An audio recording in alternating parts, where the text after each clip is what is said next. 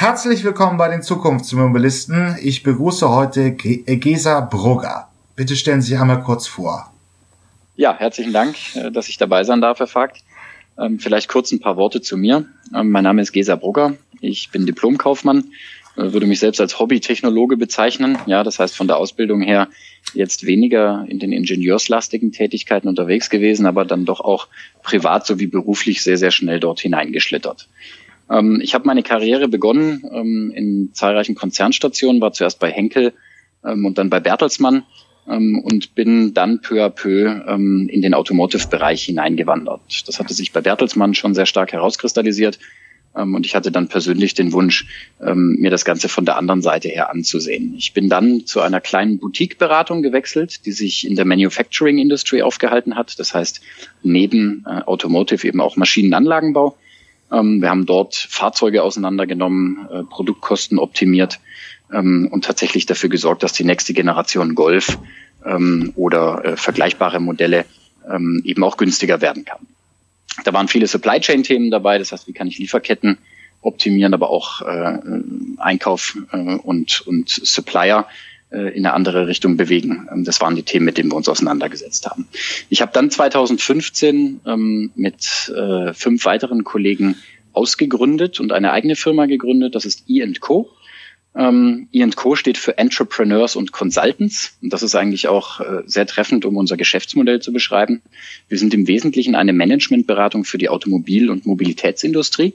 Das heißt, entlang der großen Trends, Digitalisierung, autonomes Fahren, Elektrifizierung, ähm, gestalten wir unsere Beratungsprojekte von vertrieblich strategischer Natur bis hin ähm, zur tiefen technischen Entwicklung und Elektronikentwicklung wo es natürlich äh, insbesondere um das Thema autonomes Fahren geht.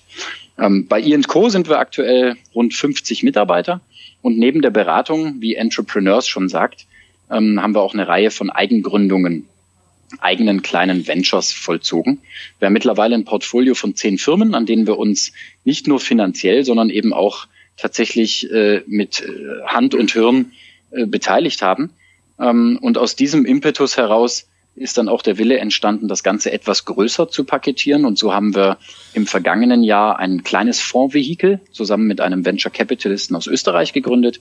Und das nennt sich Motec Ventures. Und Motec steht für Mobility und Technology. Ähm, und wir sind dort ähm, mit unserem ähm, ersten Closing des Fonds zum Dezember 2018 bereits live gegangen und unterstützen sozusagen die Zukunftsmobilität auf ihrem Weg nach vorne. Und ich glaube, da sind wir hier im passenden Format. Ja, das glaube ich auf jeden Fall auch. Aber lassen Sie uns doch mal anfangen. Wo steht jetzt die Startup-Szene, was Mobilität angeht in Deutschland? Ja, die Startup-Szene, wenn man das jetzt aus Halbleien-Perspektive äh, beantworten würde, würde man sagen, sie steht schon auf ihrem Gipfel. Ja, es tut sich enorm viel. Sie bekommen selbst in der Nicht-Fachpresse enorm viel mit, was in, was in Berlin und auch jetzt in München insbesondere äh, passiert. Ich persönlich ähm, äh, halte den Standort München in Deutschland als Startup-Standort gerade für diese Felder ähm, als deutlich vorrangiger zu Berlin. Ähm, denn in Berlin, wie Sie wissen, geht es sehr stark um E-Commerce-Modelle, ähm, geprägt durch die Rocket-Internet-Wellen mhm. der vergangenen Jahre. In München die Nähe zur TU und den weiteren technischen Universitäten, eine hervorragende Dichte an Ingenieuren hat dazu geführt, dass sich dort ein tolle Startups herausgebildet haben. Ähm, nur einige wenige ähm, konkurrenzfähig zu dem, was wir bereits aus Israel und auch den USA kennen. Aber grundsätzlich sind wir in Deutschland, zumindest was das Brainwork angeht, schon sehr, sehr weit. Ähm, es, es war auch meine Wahrnehmung, wir haben ja hier auch die Interviews schon gehabt mit Emmy, also Rollersharing. Gestern ist ge gelaufen Clever Shuttle, also Ride-Sharing Pools, die, die man halt auch in Großstädten auf jeden Fall sieht, also irgendwelche neuen Sharing-Ansätze in der Mobilität, wo verschiedene Fahrzeuge mal durchgenommen werden. Ich habe im, im, im Januar mal durchgezählt, es sind in Hamburg für eine vier Kilometer Strecke schon sechs Konzepte mit elf Anbietern verfügbar. Also verschiedenste Fahrzeuge, die irgendwie geteilt werden und dann eben genutzt werden. Ähm, äh, wenn man sich mal die Felder anguckt, also wir haben beim Sharing von irgendetwas, also Carsharing, aber eben auch andere Fahrzeuge, schon großen Fortschritt. Wie sieht's in der Elektromobilität aus? Schwappt da zu Ihnen auch schon die Welle aus Aachen rüber? Absolut. Ja, ich war jüngst äh, in Aachen auf zwei Veranstaltungen, äh, organisiert einmal von der RWTH und das andere Mal von einem großen Venture Capitalisten, also ganz interessante Mischung. Ähm, und da entsteht eine Reihe von sehr interessanten E-Mobilitätskonzepten. Und wenn Sie sich die Sharing-Welt anschauen, wie Sie sie jetzt dargelegt haben, dann ist ja offensichtlich, dass sich das in den nächsten drei bis fünf Jahren so nicht halten kann.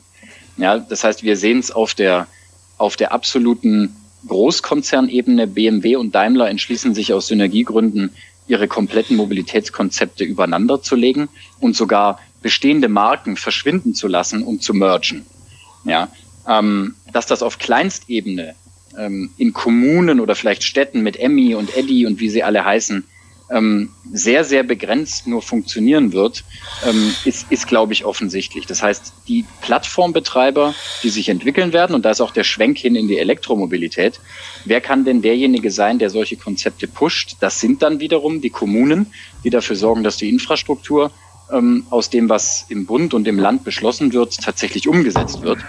Ähm, und dort gibt es deutlich spannendere Geschäftsmodelle bisher schon, die allerdings noch nicht so publik sind, als wir es im klassischen Sharing-Geschäft sehen. Ja? Das heißt, auch Fahrzeuge, Vehikel, die wir heute von ihrer Struktur her noch gar nicht so erwarten, ähm, sind bereits in der Mache und da ist die RWTH ein sehr prominentes Beispiel. Äh, Sie sprechen jetzt immer so einen Trend zu Kleinstfahrzeugen an, also das, was wir als Pod nennen, also wirklich kleine Einheiten, die meinetwegen auch zusammengeschaltet werden und dann praktisch zum Bus werden? Oder was, wie muss man sich das vorstellen? Ja, ist ein, ist ein schönes Beispiel. Auch Pedelecs ja, das heißt, ähm, äh, gerade das, was Sie als, als Fahrrad noch interpretieren können, ähm, aber eben modellieren können als Lastenrad, um beispielsweise Kinder zu befördern, ähm, um kleine Speditionsaufträge auszulösen, aber eben auch in der Kette als Pod dann dafür zu sorgen, dass wir große Lasten von A nach B bekommen. Ich glaube, das, das Wichtige, ähm, die Grundvoraussetzung ist, dass wir von Point-to-Point-Verkehr sprechen. Das heißt, erstmal geht es nicht um den großen Hub-Verkehr, die Welle, die sich so vor 10, 15 Jahren in der äh, Luftfahrt entwickelt hat, ja, wo ich den A380 von Dubai nach Singapur bewege, sondern hier geht's wirklich um kleine Strecken. Ähm, hier geht's darum, sehr agil und flexibel Personen zu befördern. Und was ist dafür geeigneter als ein Zweisitzer oder maximal ein Viersitzer, ähm, der elektrisch betrieben, vielleicht als Fahrzeug eben dann auch autonom als Shuttle ähm, agiert. Aber das sind keine großen Schiffe, ähm, wie man sie sich jetzt vielleicht äh, schon vorstellen mag für die Zukunft, sondern das sind, auch wenn wir in die Luft schauen, ähm, sehr, sehr kleine Vehikel. Ähm, das, ähm, Stefan, Professor Schmidt aus ähm, Erfurt, nee, aus Magdeburg hat hier auch bei den Zukunftsmobilisten auch schon so über autonome Lastenräder gesprochen. Ähm, da geht's also hin. Ja, dann haben wir eigentlich nur noch ein Punkt in der Bestandsaufnahme und das ist das autonome Fahren, aber wahrscheinlich auch der Punkt mit dem größten Veränderungspotenzial von allen drei Feldern, äh, also Carsharing, Elektromobilität und eben autonomes Fahren. Wie sieht's in Deutschland aus aus Ihrer Sicht? In Deutschland sieht es ähm, recht gut aus. Ich habe eine Reihe äh, von Beratungsprojekten auch im asiatischen Raum, insbesondere in Japan. Ähm, deswegen kann ich da den Quervergleich ganz gut ziehen. Ähm, die Deutschen sind natürlich technologisch sehr, sehr weit. Es hat sich gezeigt, dass äh, die großen Premium-Hersteller ähm, schon vorgeprescht sind und äh, kleine Labs für das Level 4 und Level 5 des autonomen Fahrens aufgebaut haben. Was wir faktisch heute auf der Straße sehen mit den Assistenzsystemen, ähm, das wissen Sie und, und auch die Zuhörer, ähm, bewegt sich eher im Level 2, das heißt das stark assistierte Fahren. Wir haben den Fahrer noch ähm, äh, komplett in Beschlag genommen ähm, und lassen ihn, wenn dann auch nur eine ganz gewisse kurze Zeit die Finger vom Lenkrad nehmen, holen uns aber immer wieder die Bestätigung, dass er noch da ist. Wenn wir jetzt technologisch auf das Level 3, und das ist die nächste Stufe, die jetzt äh, auf die Straßen kommen, ansehen, dann ist Deutschland ähm, auf einem gleichen Level zu sehen, wie auch die Asiaten. Ähm, die Amerikaner würde ich deutlich dahinter sehen. Ähm, die Japaner werden jetzt im nächsten Jahr, ähm, da haben sie äh, die Olympischen Spiele in Tokio, werden eine Reihe japanischer Hersteller zu diesem Datum ähm, tolle technologische Weiterentwicklungen präsentieren in neuen Fahrzeugen. Die Deutschen ähm, nehmen sich bis auf die Oberklasse-Limousinen hierfür noch ein Jahr länger Zeit. Das ja. ist eine Art Bestandsaufnahme. Ja. Also was Sie meinen ist ja jetzt eben, dass die Hersteller nun immer mit äh, wahnsinnig, äh, mit immer weiter und höher entwickelten Systemen auf den Markt kommen. Ähm, diese Woche ging es durch die Ticker, schon 2021 sollen selbstfahrende Taxis von Mercedes kommen. Aber äh, eine andere Frage, wenn man sich jetzt schon die, die Versuche von Google an Kalifornien anguckt, ähm, sie sind bedeutend schneller. Also die Tests der, von Google werden jetzt schon in diesem Winter 2019 für die Öffentlichkeit äh, zugänglich gemacht. Ähm, und diese kleinen Flotten von Robotertaxis fahren schon. Sehen Sie da noch für Deutschland große Potenziale oder? Also würde, würde ich absolut so sehen. Ähm, das, was Google im geschützten Rahmen versucht hat und dann aufgrund von der Gesetzgebung einzelner US-Staaten auch schon probieren konnte, ist natürlich eine tolle Sache. Ähm, rein technologisch, und das äh, bestätigen auch äh, die Experten, ähm, die sich tief um die, um die Technik und das Engineering kümmern, ähm, ist das, äh, ja, wie soll man das vorsichtig formulieren, ähm, Schüttgut. Ja, die wirkliche Differenzierung, für die ein Kunde dann auch später bereit ist, Geld auszugeben, ähm, wird sich dann tatsächlich bei den, bei den Premium-Herstellern tummeln. Aber ähm, da, das ist der Knackpunkt an der Geschichte. Was für ein Geschäftsmodell mache ich daraus? Ja. Will, will ich denn tatsächlich einen Kunden für das autonome Fahren bezahlen lassen? Und finde ich jemanden, der dafür bereit ist? Das wird schwierig. Ja, lasse ich mehrere Kunden bezahlen, die sich ähm, auf äh, autonomen Strecken und ich denke da zuallererst mal für die nächsten Jahre an den Shuttle-Betrieb. Ja, das heißt werks, werksähnlicher Verkehr. Äh, Gibt es eine Reihe von Herstellern, insbesondere auch aus äh, ja, kleinere Schmieden wie beispielsweise Fisker ähm, aus den USA, der große äh, Tesla-Aspirant, ähm, der als erstes ein Shuttle auf den Markt bringen will. Natürlich aus gutem Grund. Die technologischen ähm, Finanzierungsaufwände sind immens und das kriege ich kaum im Business Case auf eine Person heruntergerechnet. Ja, deswegen muss ich mir das eher werksähnlich vorstellen und aufteilen. Ich könnte aber auch von einem Olympiagelände ähm, sprechen. 2020 ist da das Stichwort, äh, wo ich dann die, die Consumer das erste Mal auch an, die, an diese Technologie heranführe. Ähm, also nur um das nochmal herauszuarbeiten, was Sie gerade als These in den Raum werfen, ist, dass die deutschen Hersteller ähm, technologisch sehr viel weiter fort sind als die Amerikaner. Das würden Sie so, würden Sie so als Zuspitzung akzeptieren? Ähm, das ist schwierig, jetzt sozusagen in einer Messlatte auf den Punkt zu bringen. Ja, ich verstehe, worauf Sie hinaus wollen. Ja.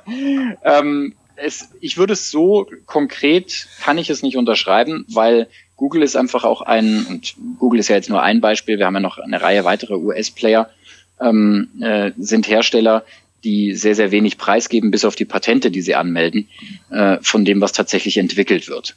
Ja, ähm, de facto ähm, haben die Googles und Apples und wie sie alle heißen, die großen Tech-Giganten, ähm, wenig Passion darin, Fahrzeuge auf die Straße zu bringen. Jo, hier ist das Ende erreicht diese Episode aus der Podcast-Reihe Die Zukunftsversion. Hier endet der freie Teil. Weiter geht's auf meinen Webseiten ähm, elektroauto.org slash Zukunftsmobilisten oder ähm, automatisiertes slash Zukunftsmobilisten da kann man sich die vollständigen Interviews äh, gegen eine kleine Gebühr anhören. Ich habe auch eine Staffelung drin, also Menschen im AG 1 und 2 Bezug zahlen weniger als auch Studenten und Doktoranden. Schüler sind auch günstiger. Ja, ich freue mich aufs nächste Mal, wenn es wieder hier bei den Zukunftsmobilisten ein neues Interview gibt. Bis dann, tschüss.